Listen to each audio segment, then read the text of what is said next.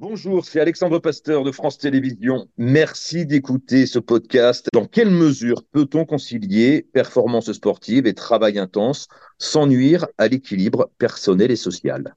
Bonne écoute. Bonjour à tous, je suis Quentin Marguet. Si vous écoutez ce podcast, c'est que vous visez à explorer la conciliation d'une performance sportive, d'un travail intense et d'un équilibre personnel et social. Il vous permettra de comprendre les bienfaits du sport sur le travail, du travail sur le sport, mais également du sport dans la vie personnelle, mais aussi d'obtenir les clés pour atteindre cet équilibre en adoptant la bonne méthodologie.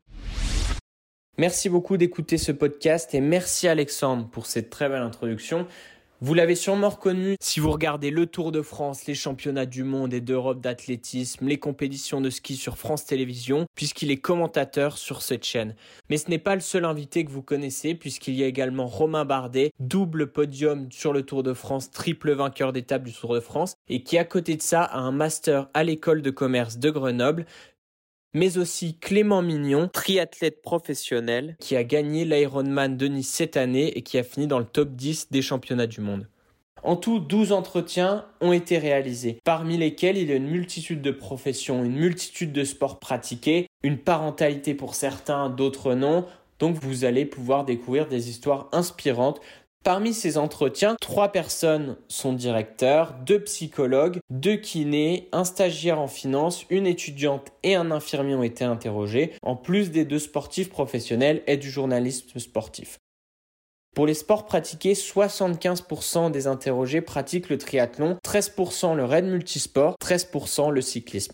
Pourquoi autant de triathlètes? Parce qu'en fait, le triathlon combine la natation, le vélo et la course à pied. C'est donc très demandant autant en termes de temps que d'énergie. Et donc, les conseils de triathlètes aident à comprendre la conciliation de ce défi avec un emploi exigeant et notamment ceux qui ont fait des Ironman, qui est donc un triathlon de 3,8 km de natation, 180 km de vélo, puis un marathon, c'est-à-dire 42,195 km de course à pied. Les Alpha Ironman sont quant à eux la moitié de cette distance, c'est-à-dire un triathlon de 1,9 km de natation, 90 km de vélo et 21,1 km de course à pied, soit un semi-marathon. Quant au raid, c'est une épreuve sportive multidisciplinaire qui inclut généralement du trail, du VTT et du canoë-kayak sur plusieurs jours.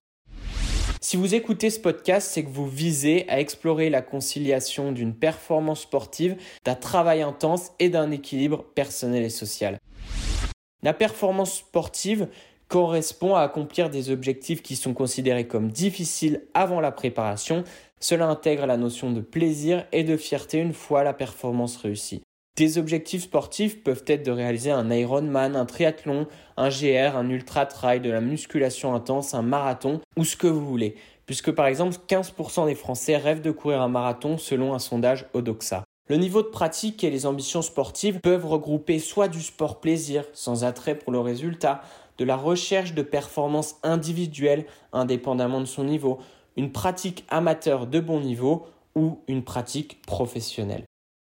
Pour le travail intense, c'est une mesure de temps et d'énergie dédiée au travail. Pour la charge de travail, elle est également variable entre tous les auditeurs de ce podcast. Certains ont des horaires variables, d'autres des horaires conséquents qui comprennent des créneaux nocturnes. Certains ont plus ou moins de stress, plus ou moins de responsabilités au travail.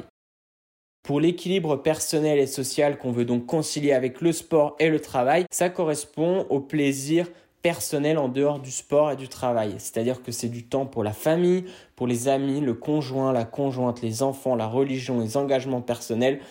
Il n'y a pas une formule magique à tout cela, mais quoi qu'il en soit, le sport apporte des bienfaits. Parce que le sport et le travail sont interconnectés, c'est-à-dire que le stress dans un des deux domaines se ressent sur l'autre. Il est donc important de créer un cercle vertueux entre les deux domaines.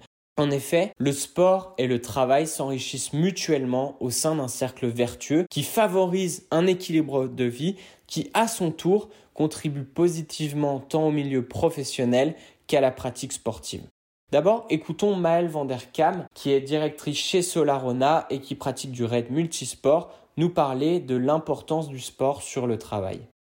Souvent, je résous plein de trucs quand je vais courir. Euh, je réfléchis à certaines choses et, je me pose, je suis plus en train d'avoir euh, des mails qui arrivent dans tous les sens, etc. Je pense que si je faisais moins de sport, je serais moins performante au travail.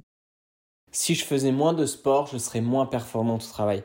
Cette phrase est intéressante et ça montre que le sport apporte au travail. Une étude de Leeds Metropolitan University a montré que le sport atténue l'obsession du travail en introduisant d'autres objectifs de vie significatifs. Il apporte des valeurs qui sont transposables au travail, que ce soit la rigueur, l'adaptabilité, l'entraide, le dépassement de ses limites, de la confiance accrue au travail. Il permet aussi d'avoir une cohésion qui est renforcée au travail avec des moments extra-professionnels potentiels entre collègues. Mais quoi qu'il en soit, il permet d'avoir une prise de recul sur le travail pour avoir les idées claires. Mais le travail apporte également énormément au sport, comme on va pouvoir l'entendre avec Romain Bardet, Bonjour à tous, je suis Romain Bardet, coureur cycliste professionnel. J'ai été diplômé de la faculté de droit de Clermont. Ensuite, j'ai fait euh, une école de commerce à l'ESC Grenoble. Mes années universitaires resteront d'excellentes années. C'était ce qui me permet, je pense, d'avoir le, le meilleur équilibre. Je suis un fervent défenseur du double parcours le plus longtemps possible. Alors pourquoi ce double parcours le plus longtemps possible et qu'est-ce que lui apportait ses études et qu'est-ce que peut vous apporter le travail sur le sport? D'abord, en ayant un objectif sportif, s'investir pleinement dans le travail permet de ne pas trop s'épuiser mentalement en se focalisant trop sur l'objectif sportif. De plus, le travail permet parfois de favoriser des défis sportifs. Certaines entreprises vont offrir des dossards à certaines courses, ce qui peut vous pousser à faire du sport. Enfin, sur le plan financier, le travail permet d'atténuer certaines barrières liées aux objectifs sportifs, puisque 24% des Français ont renoncé à une pratique sportive en 2023 en raison de contraintes financières. Cependant, ces contraintes financières peuvent être atténuées même sans avoir des moyens financiers conséquents, comme va pouvoir nous le dire Alexandre Pasteur, qui a des histoires inspirantes de personnes issues d'un milieu défavorisé qui ont réussi à faire du sport à haut niveau. Vélo, c'est un sport qui coûte cher, mais euh, la, plupart des cyclistes sont des gens d'origine modeste. Son premier vélo, euh, Julien Philippe, son père l'a acheté chez Emmaüs. Alors évidemment, il y a des contre-exemples, mais euh, je ne pense pas que la classe sociale soit un problème. Je ne pense pas que la classe sociale soit un problème. C'est-à-dire que le sport peut être réalisé peu importe les moyens financiers et on essaye de trouver des solutions en tout cas pour le réaliser. Mais quoi qu'il en soit, le travail apporte sur le sport, le sport apporte sur le travail, ce qui permet un meilleur équilibre de vie, une coexistence harmonieuse du sport et du travail un équilibre de vie varié avec de multiples objectifs, de multiples pensées, de multiples discussions et de nouvelles passions. Et donc tout cela génère un impact positif renforcé sur le sport et sur le travail. Mais le sport présente également d'autres avantages sur la vie quotidienne, comme l'amélioration de la santé, la satisfaction personnelle, la possibilité de se faire de nouveaux amis et des bénéfices psychologiques. On va écouter Julien Bila, qui est donc kiné dans le sport, nous parler des bénéfices du sport sur la santé. Globalement, il n'y a pas un meilleur médicament, ou du moins un meilleur traitement, ce n'est pas un médicament. Ça rend pas invincible, hein, ça c'est clair. Mais en tout cas, euh, on diminue grandement les risques de pathologies euh, organiques ça rend pas invincible, c'est sûr, mais c'est vrai que le sport améliore la santé. Mais au-delà de ça, en fait, le sport permet de ne pas avoir de limites si vous faites notamment des week-ends entre amis de randonnée ou que vous avez des séminaires sportifs avec votre travail. Mais le sport apporte également une satisfaction personnelle. On va écouter ici deux passages. Un passage de François Courtet, qui est directeur de projet stratégique, et de Gaspard, qui est stagiaire en finance. Les deux ont réalisé un Ironman tu veux apprendre, tu veux progresser, tu veux avoir l'impression d'avancer. C'est un peu, c'est un, pour moi le sport, c'est c'est l'incarnation de ça, mm. de l'être humain qui veut avancer et c'est quelque chose qui est assez simple parce que ça se fait pas au détriment des autres.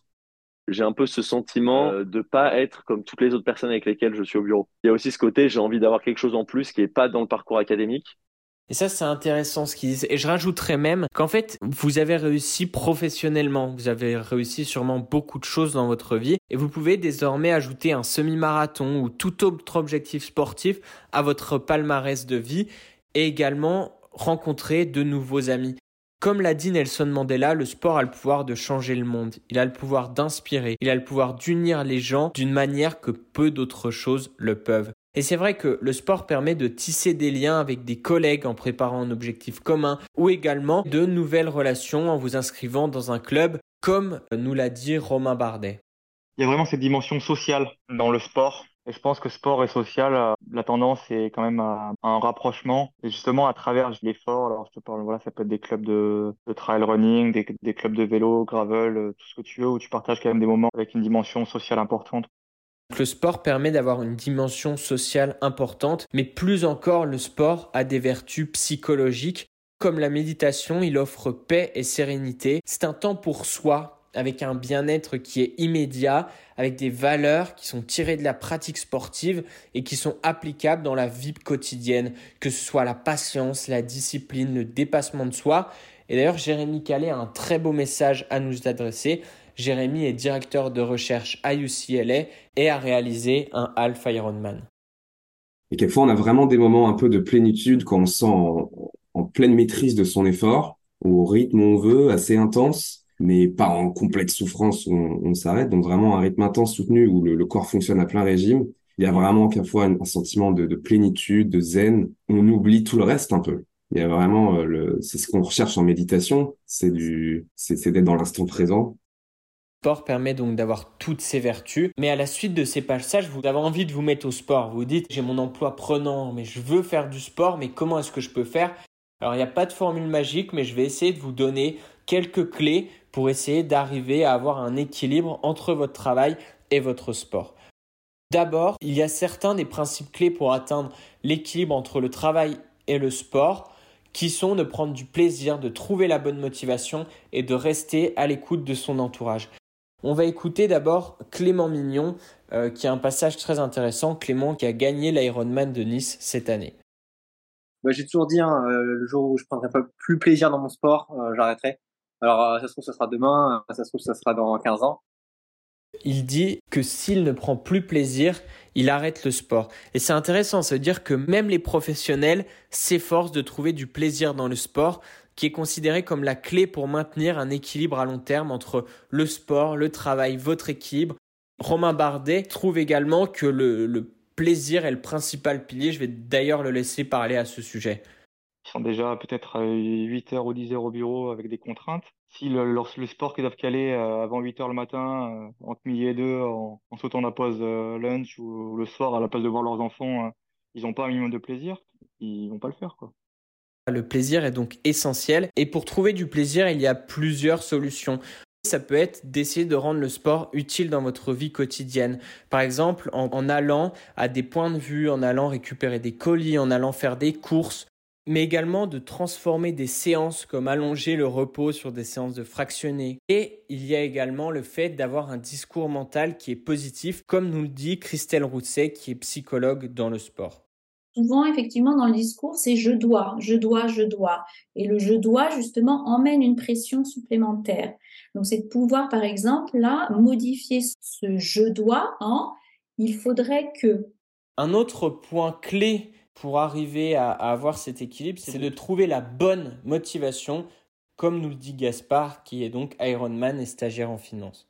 Je pense que si on fait ça que pour la reconnaissance des autres, et donc que pour que les gens trouvent ça stylé, de toute façon on craque, parce que quand on va tout seul à la piscine euh, un jeudi soir à, 21h30 et qu'on est dans le métro, il n'y a personne pour nous applaudir. Donc c'est pour ça que je pense qu'il faut que la motivation initiale soit la bonne, mais ensuite, euh, aller chercher la reconnaissance des autres, euh, moi je trouve que c'est une bonne chose. Alors c'est intéressant ce qu'il dit et c'est vrai, c'est-à-dire que la principale motivation, ça doit être de viser un accomplissement personnel.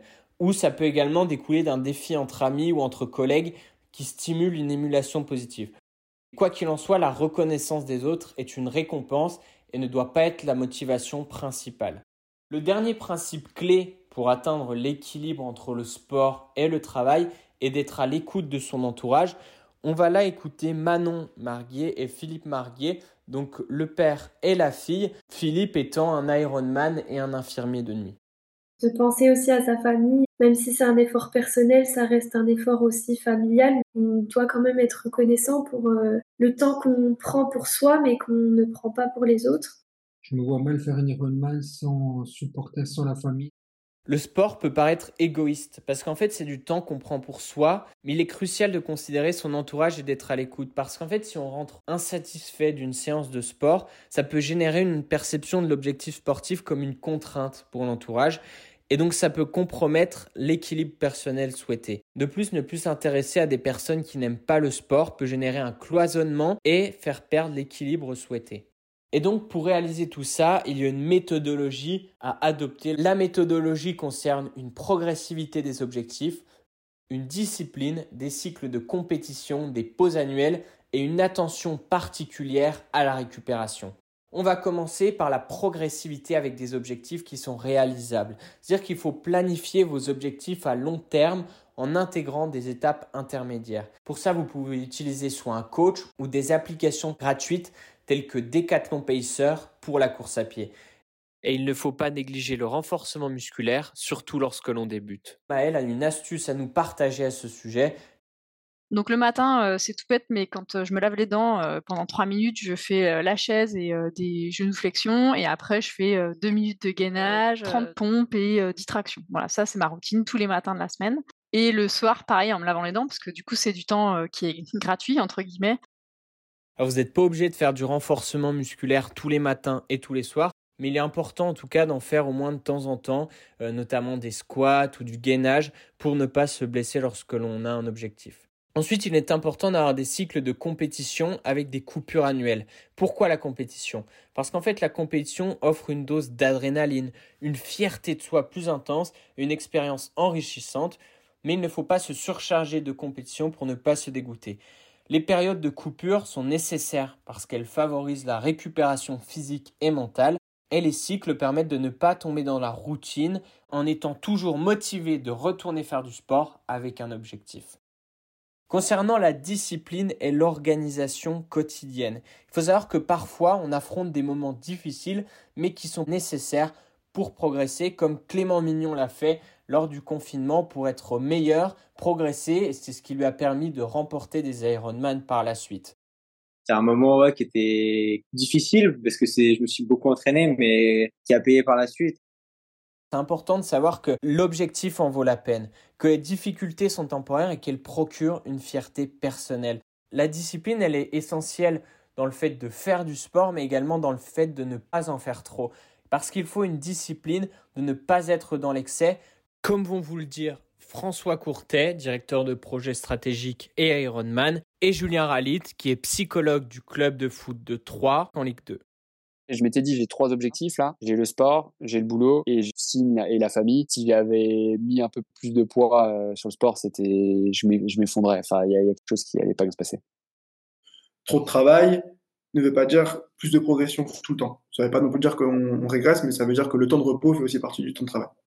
Voilà, ça c'est important à savoir qu'il faut avoir des limites et de ne pas être dans l'excès de faire du sport. Le dernier point de la méthodologie est la récupération. Il faut que la récupération soit plaisante et le meilleur repos est le sommeil. Il ne doit pas être négligé comme va nous le dire notre kinésithérapeute Julien Billa. Le meilleur repos, c'est vraiment du sommeil. Après, s'il y a un truc qui fait du bien toi mentalement et qui ne prend pas trop de temps, que c'est pas trop chronophage et que c'est pas une peine pour toi de l'inclure dans ton planning, ouais, fais-le. L'autre élément important dans la récupération, c'est l'apport nutritionnel. Il faut que l'apport nutritionnel soit adéquat pour éviter des complications telles que les déficits caloriques. Julien a également quelque chose à nous dire à ce sujet. Il y a un, syndrome, alors RED-S, qui n'est plus ni moins qu'un gros déficit calorique, souvent chez la sportive, qui court beaucoup et qui apporte, qui apporte pas assez. Et ça, c'est typiquement le déficit nutritionnel euh, en, en, pied. Et en fait, on a des symptômes chez, chez les sportifs qui commencent à courir fort et des gros volumes. Elles ont des aménorrhées, donc des absences de règles, des, fractures de fatigue à répétition, une fatigue euh, générale. A tout un, tout le corps se met en fait en déficit. Donc voilà, il est important de bien dormir, bien manger et cultiver la discipline dans la récupération, mais sans sacrifier le plaisir, car le plaisir est la clé pour maintenir une habitude à long terme. C'est d'ailleurs ce que nous ont dit tous nos invités, parce qu'à la fin de chaque entretien, on leur a demandé quels étaient les trois principes clés pour la conciliation entre le sport, le travail et les activités extra-professionnelles. Le plaisir ressort cinq fois, la rigueur discipline quatre fois et l'organisation deux fois. L'engagement est clé pour atteindre ces objectifs, mais dans le sport, le plaisir demeure le pilier principal, surtout en tant que loisir, assurant l'épanouissement et la persévérance à long terme.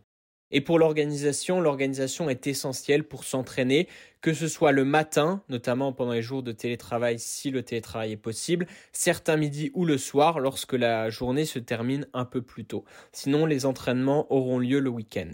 Enfin, je voulais finir par un, dernier message de motivation à tous notamment pour les femmes. Maëlle nous a d'ailleurs fait un petit passage de motivation pour vous, pour toutes les femmes qui écoutent ce podcast. Il y a une solidarité entre les filles et on est même plutôt euh, très bien accueillis. Quoi. faut pas hésiter, au contraire.